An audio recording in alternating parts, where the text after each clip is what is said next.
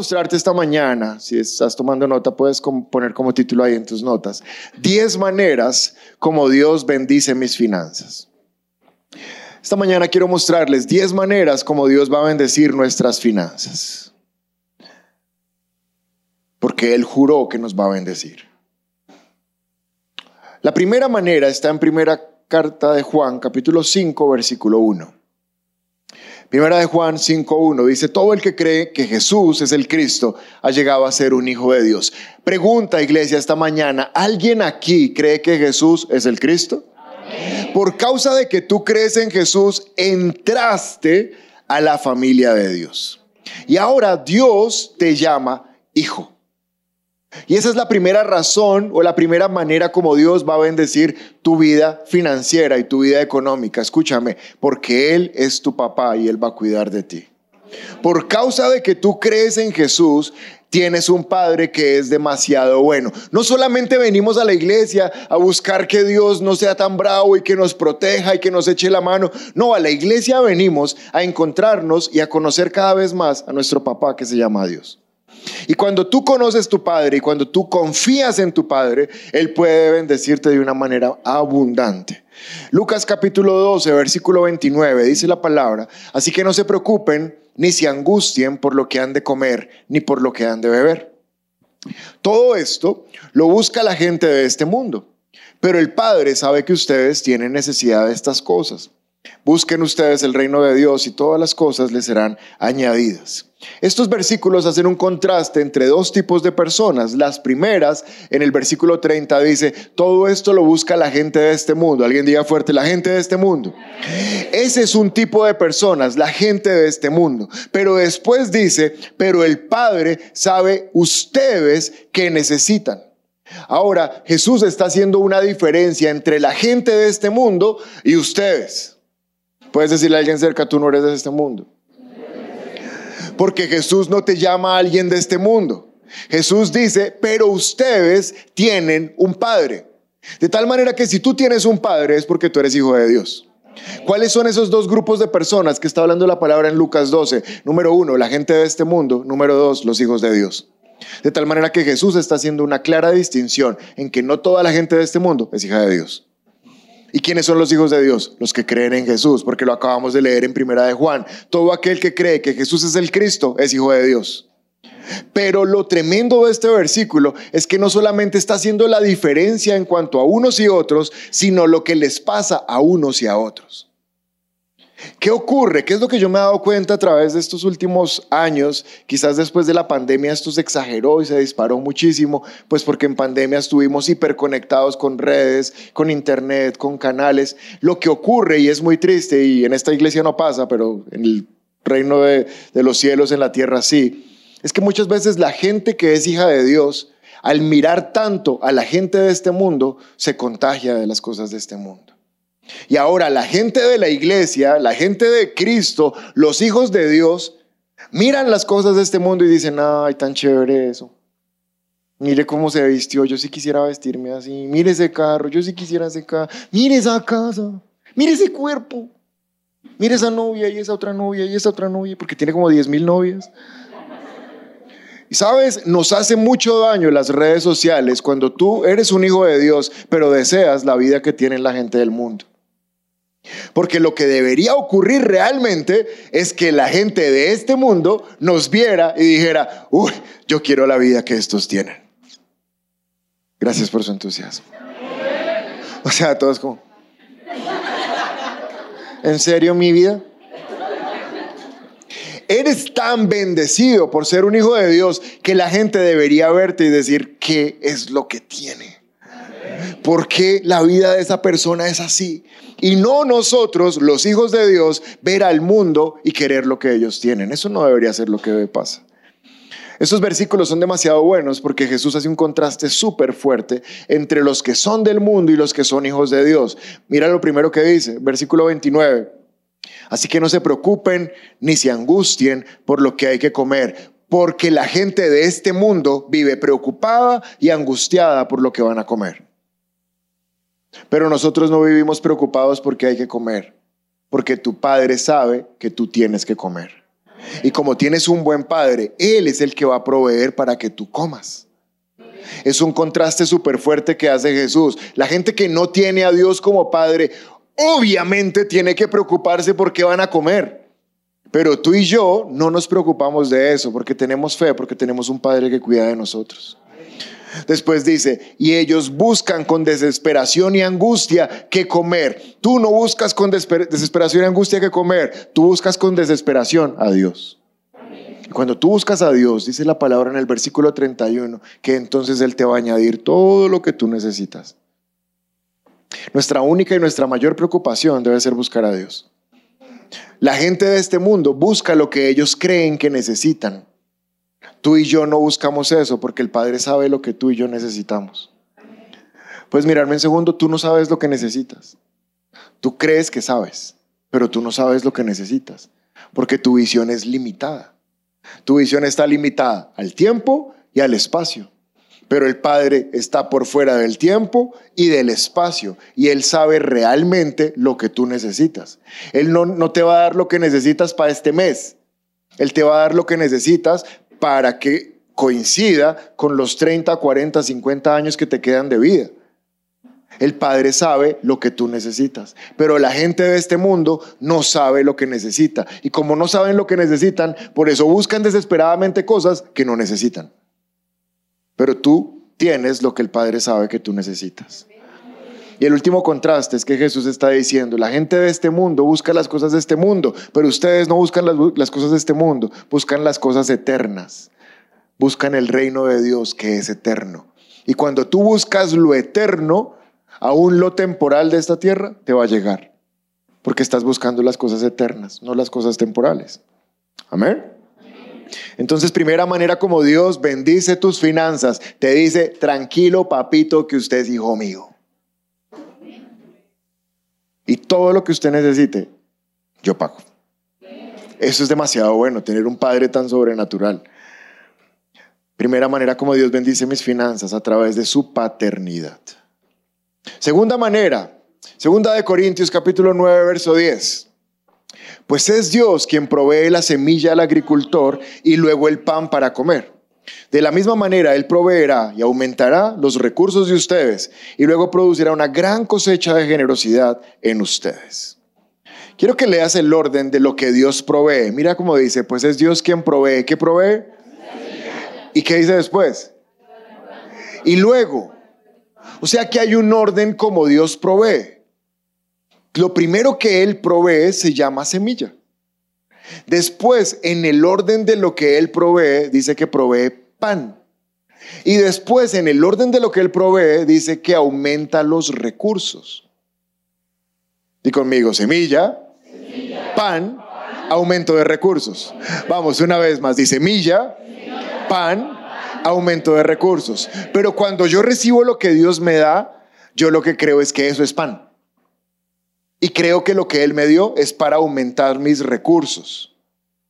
Pero tengo una promesa de parte de Dios para tu vida. Nunca, nunca, nunca te va a faltar la semilla. No estoy diciendo el pan. Estoy diciendo la semilla. Porque es Dios quien provee la semilla. ¿Para qué nos provee Dios la semilla? Pues para que la sembremos y cuando la sembremos tengamos muchas que. Bueno, en el ámbito de la agricultura, toda semilla produce cosecha. Estaba mi papá aquí en la reunión anterior y él es un hombre de campo, él conoce mucho de, fincas. Y cuando empezó todo esto de la pandemia, cuando salimos de la pandemia, él me dijo, ¿sabe que el, el plan, o sea, el plan ideal sería poder si uno comprar un terreno y ese terreno sembrarlo en diferentes tipos de, cosechas. Porque si tuviéramos un terreno no muy grande, no sembrados de muchas, de muchas cantidades de lo mismo, sino de varios tipos de, semilla, nunca faltaría la comida. Yo aún conozco personas que en casa, en casa, en el patio, tienen materitas o así extendiditas y ahí cultivan. Y ellos mismos comen hasta sus lechugas, sus cilantro, muchas cosas. ¿Qué más? Tomates. Ay, sí, esos tomatitos pequeñitos. los cultivan en su casa. Imagínense si uno en el patio de su casa puede cultivar tomate y lechuga, ¿cuánto más sería si tuviera un terreno más grande? Podrías tener cultivo de papa, de yuca, de maíz y siempre habría comida. Pero te pregunto, cada vez que vas y haces mercado y te gastas 500 mil pesos en mercado, ¿cuánto te dura ese mercado? 15 días. Hay gente que es bendita y es que seis meses, yo no sé qué comen. ¿Comen aire o qué? Eso no dura nada. Pero si lo tienes sembrado, ¿para cuánto tiempo tienes comida? Para lo que dure la tierra y la semilla, porque es un principio que está en Génesis. Siempre habrá ley de siembra y cosecha. Entonces por eso es que Dios no te da pan, porque si compras mil de pan, se te acaba mil de pan. Pero Él lo que te da es semilla para que tengas de una manera ilimitada lo que tú necesitas. Entonces nos da un orden. Dios provee semilla, Dios provee luego pan y Dios provee recursos ilimitados. Lo que Dios te va a proveer siempre es semilla. Ahora el buen consejo que te puedo dar esta mañana es, no te tragues la semilla. Cuando te ingrese algo de lo que tú trabajas, de lo que tú recibes, mira ese dinero y piensa que dentro de ese dinero, un pedazo, eso sí lo determinas tú el que quieras, eh, un pedacito de eso se llama semilla. Y siémbralo. Proverbios 3.9 dice, honra al Señor con tus riquezas y con lo mejor de todo lo que produces.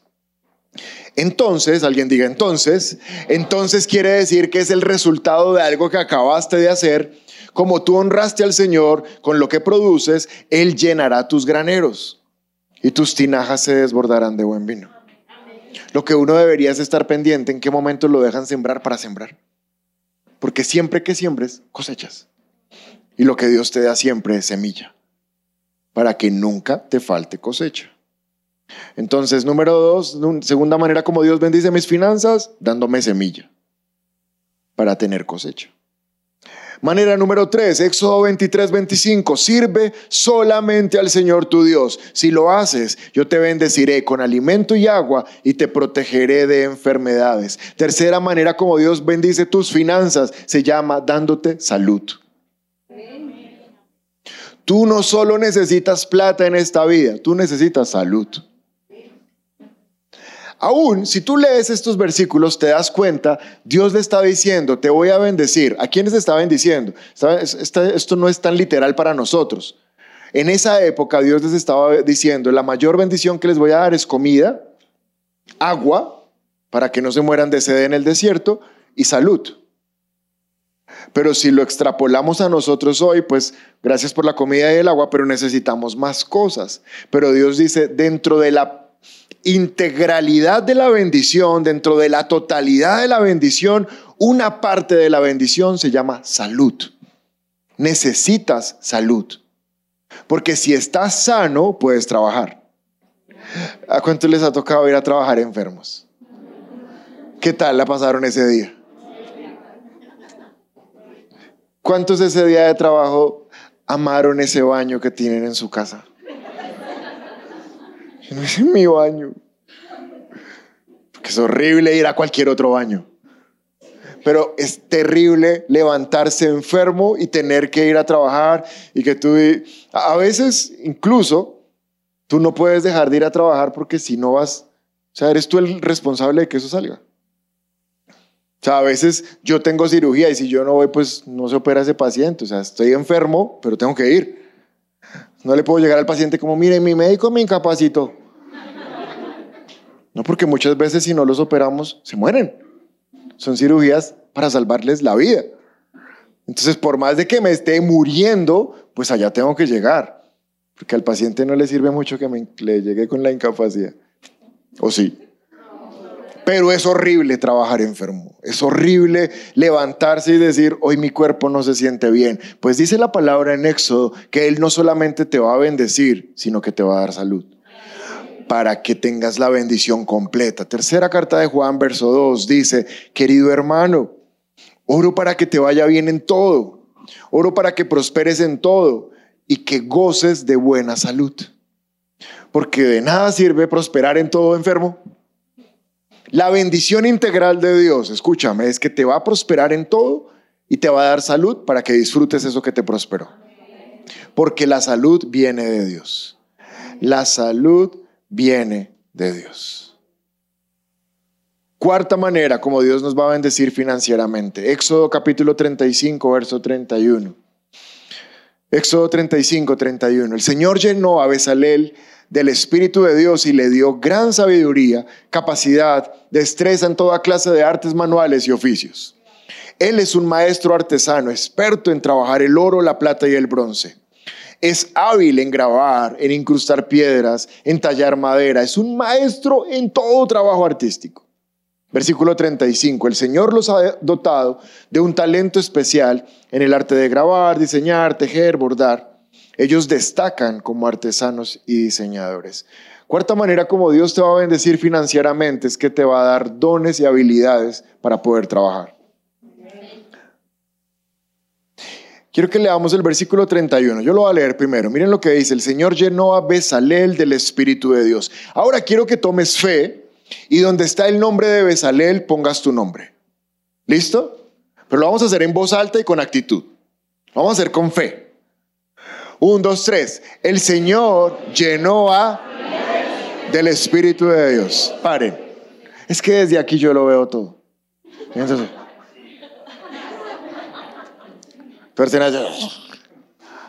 dilo con felicidad, creyendo lo que eso es para ti. Y pon tu bendito nombre ahí. Un, dos, tres. El Señor llenó a del Espíritu. Paren. Aún hay gente que no abre la boca. speak English? Fala portugués? ¿En qué idioma? Pon tu nombre, o sea, ten fe que se te van a despertar habilidades y dones que no sabes que tienes. Un, dos, tres. El Señor.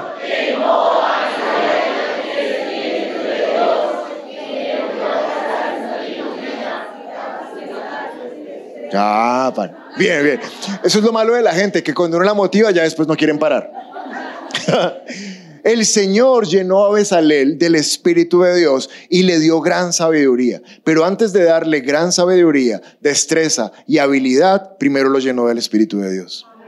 Porque del Espíritu de Dios viene toda habilidad que tú tienes todas las habilidades. Aquí, en esta iglesia, ahí conectados por internet, en los overflow, estamos llenos de gente con muchísimas habilidades. Aquí hay gente con habilidad para decorar, para diseñar, para pintar, para hablar, para enseñar, gente hábil en la música, gente hábil en los números, aquí hay arquitectos, abogados, médicos, aquí hay de todo. Tú tienes algo especial de Dios para tu vida, pero eso te lo dio Dios eso no es tuyo. Ayer estábamos en la conferencia de, depresión, estuvo muy bien y la iglesia tuvo una excelente participación. Fuimos más de 40 personas desde Mosquera, estaban aterrados de que hubiéramos ido tantos de acá. Y pasó una de las expositoras, que era una neuróloga, es una neuróloga muy conocida en Bogotá, y es cristiana. Y entonces eh, el que la presentó, la presentó como neuróloga de la universidad tal, con un posgrado en la universidad tal, eh, con estudios en no sé qué, bueno, eso casi no acaba. Y cuando le entregaron el micrófono, ¿saben qué dijo? Ella dijo, yo puedo resumir toda mi hoja de vida en una sola cosa, soy hija de Dios. Y me gustó cómo ella empezó la conferencia.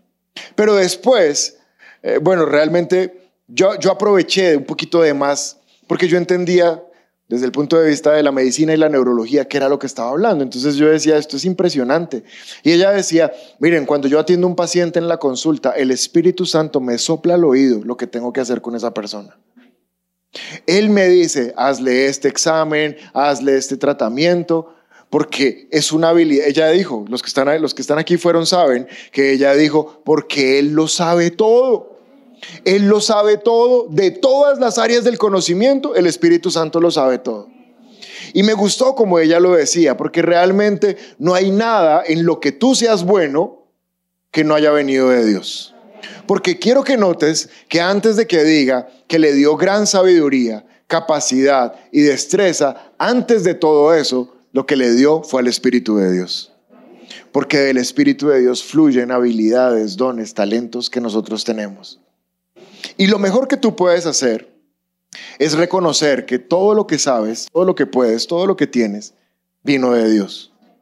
Porque yo también he conocido, y lastimosamente en, mi carrera, en mi profesión, conozco un montón de bobos que creen que son ellos los que tienen la capacidad de hacer algo por las personas. Y lo que yo me he dado cuenta es que entre más orgullosos son, menos pueden.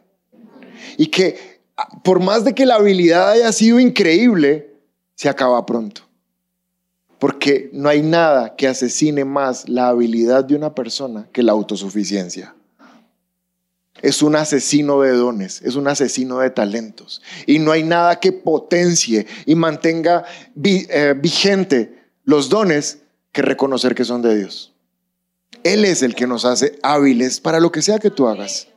Y la cuarta manera como Dios bendice tus finanzas es que te da dones y habilidades que tú no, no son tuyos. Mira el versículo 35 cómo termina. El Señor los dotó de un talento especial y ellos destacan porque el Señor los dotó. Tú destacas en lo que haces porque el Señor te dotó. Y tú vas a destacar aún más en lo que haces porque el Señor te va a seguir dotando. ¿Por qué? Porque Él lo sabe todo y es excelente maestro. Pero cuando la cosa esté saliendo bien, no te vayas a enorgullecer pensando que fuiste tú. No seas bobito. Porque viene el orgullo y viene la caída. Pero el Señor siempre respalda a los humildes. Amén. Les contaba un testimonio. Cuando yo me presenté a medicina en la Nacional, me presenté cuatro veces. Cuando por fin pasé, fui a la Nacional, ahí hay unas rejas afuera y ahí ponían en esa época todas las listas. Y entonces todo el mundo llega a buscarse en esas listas y cuando yo me busqué y aparecí ahí, ese año se habían presentado más o menos 15 mil personas y mi puesto en el examen era el 69. Y cuando yo vi mi puesto dije, uy, soy muy inteligente. En serio, en la puerta yo me dije a mí mismo, ya, ya era hora, ya me lo merecía, yo estudié mucho. Y en ese momento el Espíritu Santo me dijo, bobo, no estás ahí porque eres muy inteligente. Yo te puse ahí porque podrías estar en la fila de los 15 mil. Pero si estás ahí, es porque yo fui el que te di la habilidad. Y ese día reconocí, no, yo no tengo ninguna habilidad, ninguna capacidad. Toda es de Dios. Amén.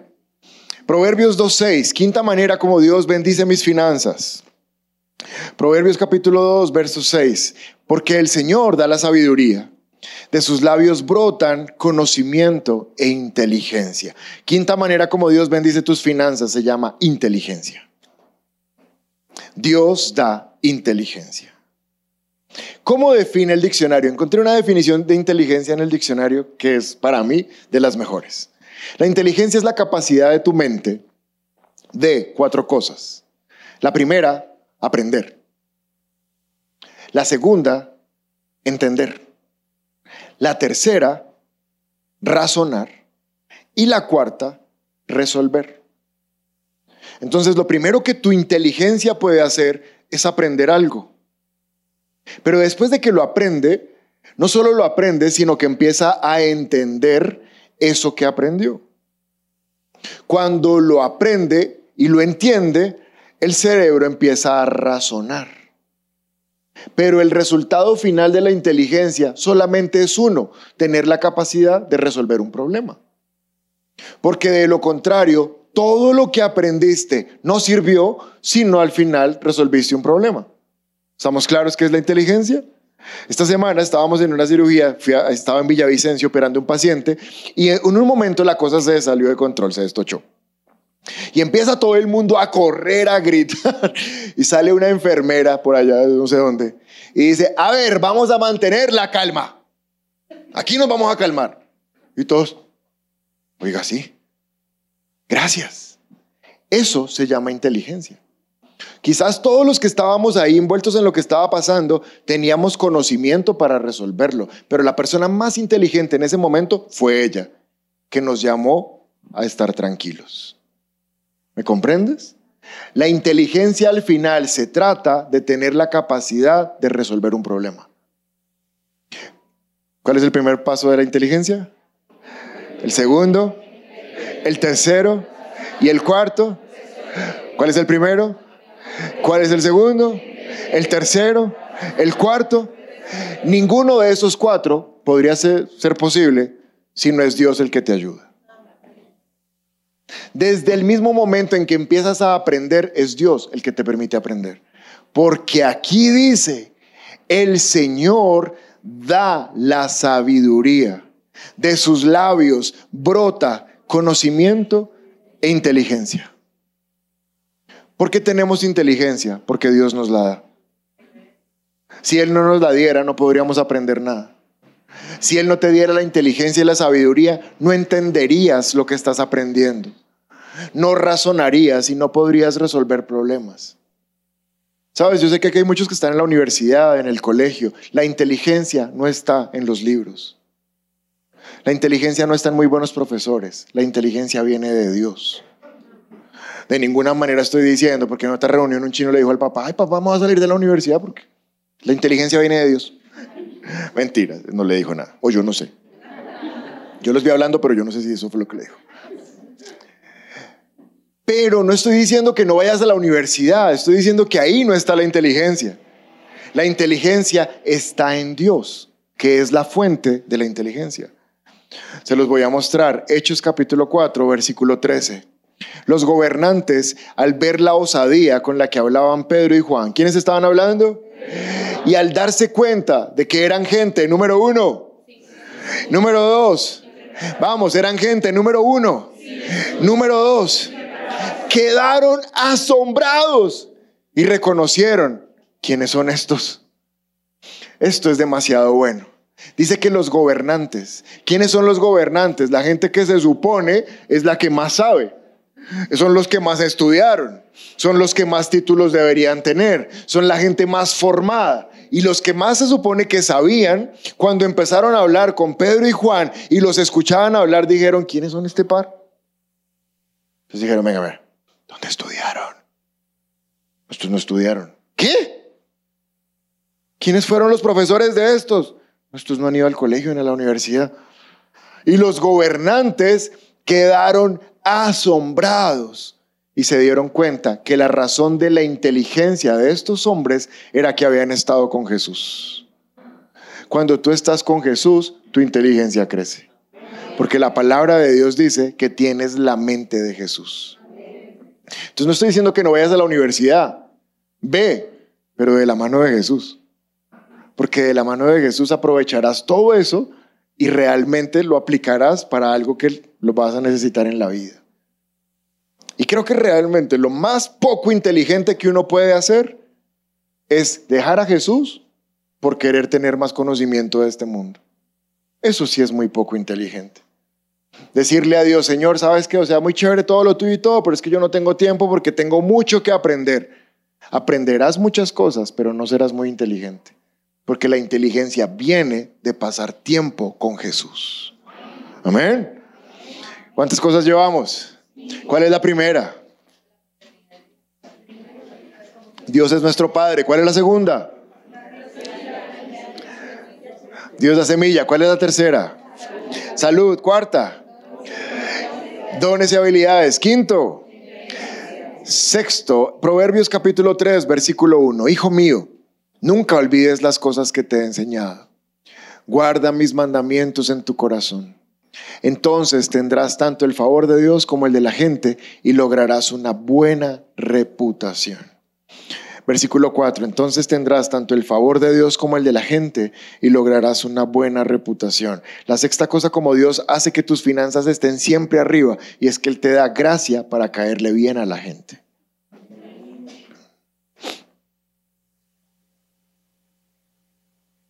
Eso se llama gracia o se llama caer bien.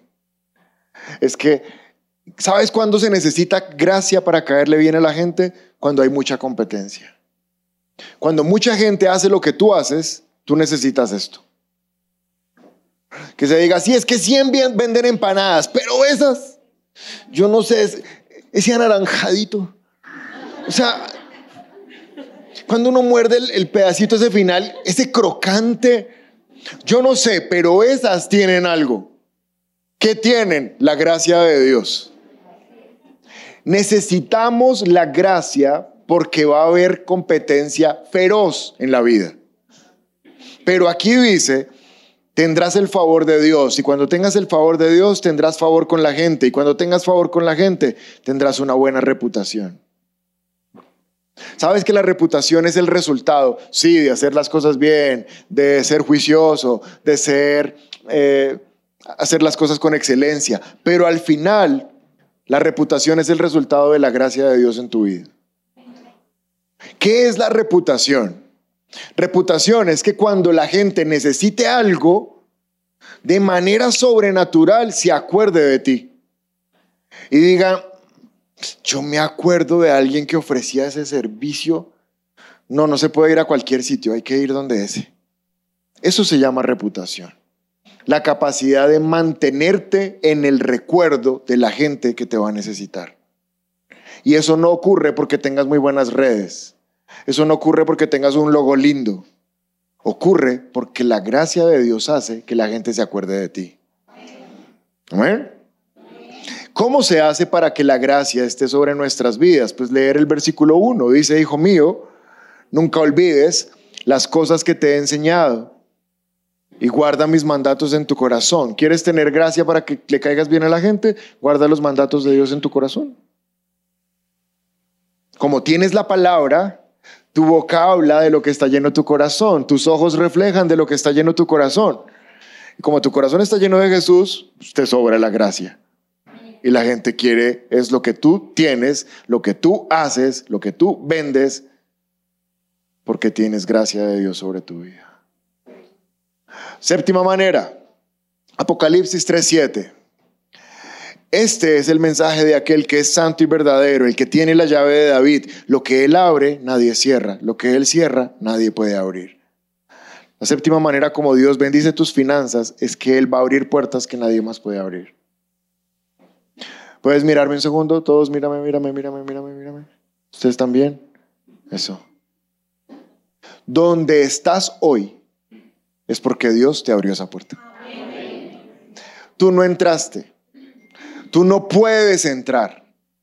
Tú no tienes la llave para entrar.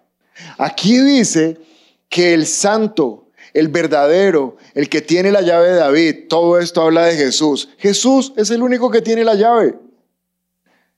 Y a veces uno es como tan, tan ingenuo que uno cree, uy, es que con esa hoja de vida, ¿cómo no iba a entrar ahí? No hay gente que tenía, tenía mejor hoja de vida que tú. Había gente que tenía más palanca que tú. Ahí estaba el primo del dueño. Y entraste tú. Porque el que tiene la llave cerró la puerta a otros para abrírtela a ti. ¿Están entendiendo? Y el que abre las puertas te dice, hoy sigo a tu lado para abrir más puertas. Dios es el que abre puertas. Pero también quiero decirte esta mañana, porque sería falto a la verdad si no te lo dijera, Dios también te va a cerrar puertas. Necesita cerrarte puertas. Porque si se abren todas las puertas que quisiéramos que se abrieran, muchas de esas puertas nos llevan muy lejos de Dios. Entonces Él va a abrir las puertas que sabe que tú necesitas que se abran y Él va a cerrar las puertas que sabe que tú necesitas que se cierren. Cuando estés presentando esa entrevista ya hayan 500, míralos con autoridad y diles, yo tengo a mi lado el que abre la puerta. Y todos apabullados. Número 8. Primer libro de Reyes 17. Esta historia la estudiamos la semana anterior, versículo 8. Luego el Señor le dijo a Elías, vete a vivir a la aldea de Sarepta, que está cerca de la ciudad de Sidón, porque le he ordenado a una viuda allí que te alimente.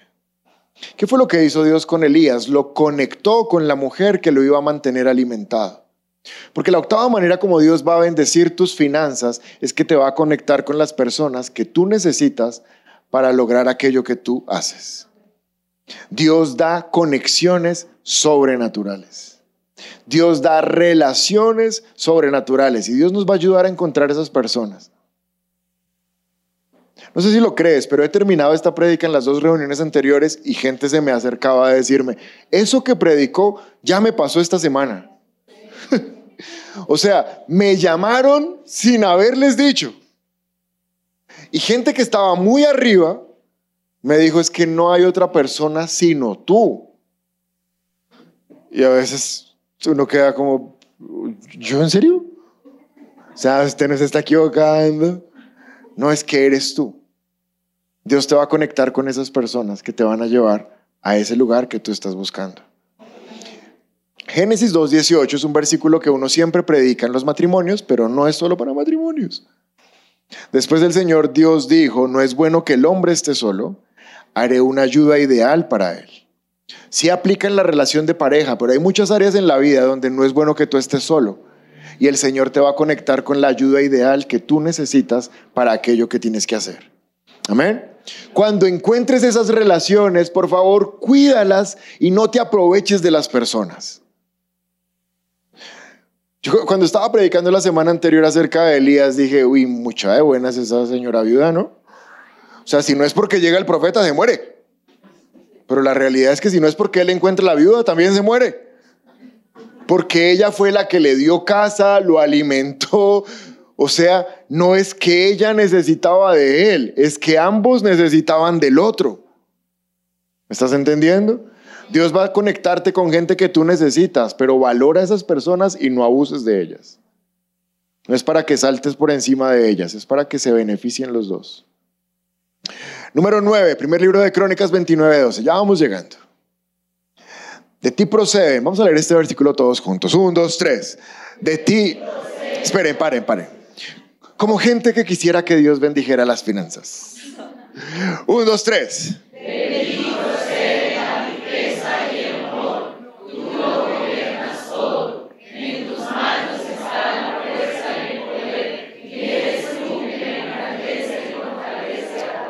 No sé si se han dado cuenta, pero casi todos los versículos que hemos leído hoy dicen, de Él procede, de Él es, Él es el quien lo da. Todo lo que ha hablado lo da Él las puertas abiertas, la salud, las conexiones, todo lo da Él.